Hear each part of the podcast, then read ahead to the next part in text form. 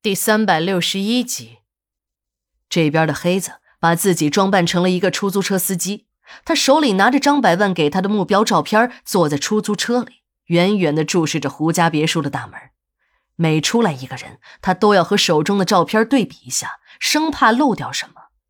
黑子很高兴，今天终于有机会为主人办事了，自己这次一定要把事情办得漂漂亮亮的，只有这样。才能让自己在张家站住脚，向那些小弟们证明自己并不是吃闲饭的。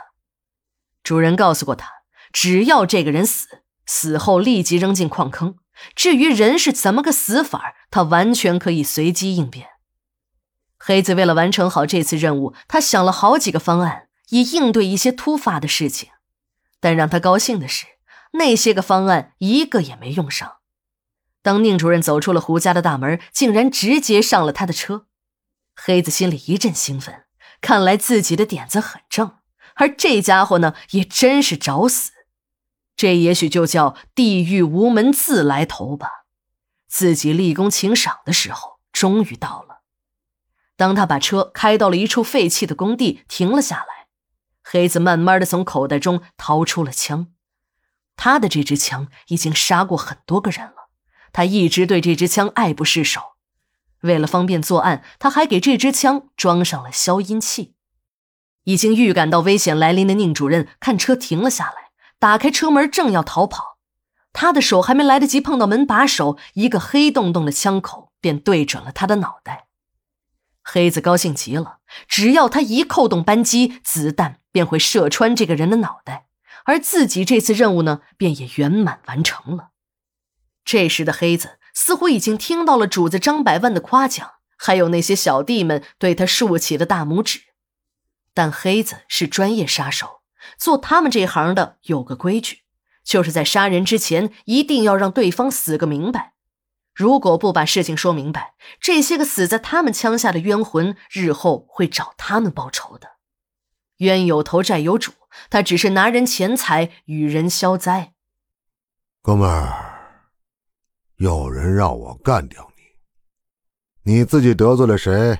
你应该心里清楚。别恨兄弟，兄弟把话跟你说清楚之后，保证让你痛痛快快的走，不会让你受罪。黑子正说着，突然闻到了一种特别的香味而手中的枪也滑了下去。黑子只感觉自己的身体软绵绵的，眼皮也特别的沉。慢慢的就睡了出去。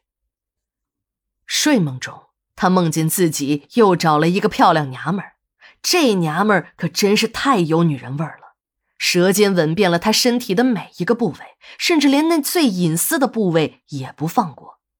这种销魂的感觉让他实在有些难以忍受，他几次都要热血沸腾的弹起来，想把这个女人搂在怀里，按在身下。按他一贯的方式进入，那样才叫过瘾。但每当他想这样做时，这个女人总是撒娇的把他推倒，对他欲拒还迎。黑子不是那种怜香惜玉的男人，他最喜欢的就是直来直去，和女人也不例外。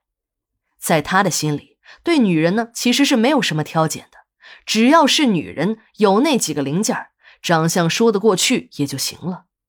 有这种想法，是因为黑子出身寒微，当小地痞的时候，时常连饭都没得吃，就更别说睡什么女人了。如果能进洗头房找个小姐打一次飞机，那就已经算是过年了。多数时候，他都是自己趴在被窝里解决。今天的这个女人不一样，一听这个女人的声音，黑子便被征服了。这个女人能甜死人的声音，比任何人的命令都好用。这时候的黑子像个听话的孩子，就那么静静的躺着，享受着这女人带给他的快感。黑子突然感觉这女人的舌尖滑到了他最敏感的地方。当一切结束，等黑子睁开眼睛，他才知道这一切都不是梦，而是活生生的现实。等他看清楚面前的这个女人，黑子的心里一沉，这次完了。极度销魂的时光总是那样的短暂。黑子那种感觉一下子消失了整个人也从神仙的空中楼阁里重重的摔了下来。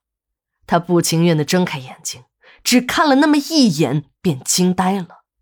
一个穿着睡衣的女人正站在床边对着他笑而他呢则躺在床上黑子一把扯过被子盖在了自己的身上。